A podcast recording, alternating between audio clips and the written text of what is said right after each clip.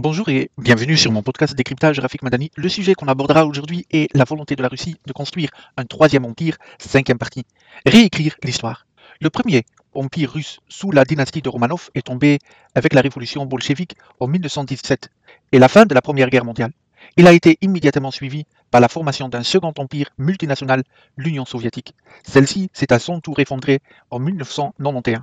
Le message de M. Poutine, après son arrivée au pouvoir en 2000, était très simple.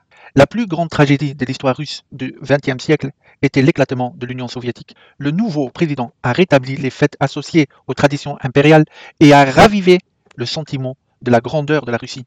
Ce sentiment est devenu le ciment social qui a intrigué les Russes modernes et la principale justification du long mandat du dirigeant au pouvoir et de l'accès de sa coterie à des énormes richesses provenant des fonds publics.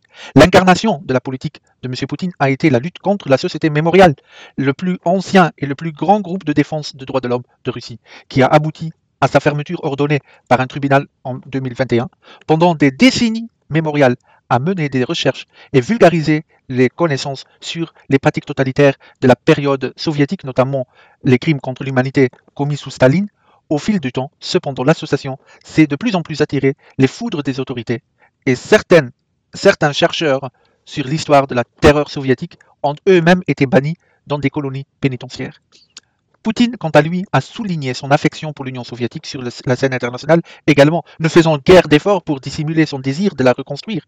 Au fur et à mesure que le temps passait et que sa gestion des affaires intérieures de la Russie ne rencontrait que peu de succès, le président était de plus en plus possédé par une manie impériale de reconstruire la Russie en tant qu'empire continental avec un large accès à l'océan Arctique, comme le montrent les tensions croissantes avec le Norvège au sein de l'archipel de Svalbard, ainsi qu'aux eaux plus chaudes de la mer Noire par l'annexion de la Crimée en 2014 et la fondation d'une nouvelle Russie découpée dans le sud-est de l'Ukraine, la vision de Moscou de ce nouveau troisième empire mélangeait la veille impérialiste russe et les traditions euh, des églises orthodoxes avec des embellissements post-soviétiques. Chacun de ces éléments s'adressait à différents groupes de Russes. Les mythes historiques répandus dans la société russe, les effets d'un régime autoritaire ont servi à promouvoir ce type d'agenda archaïque.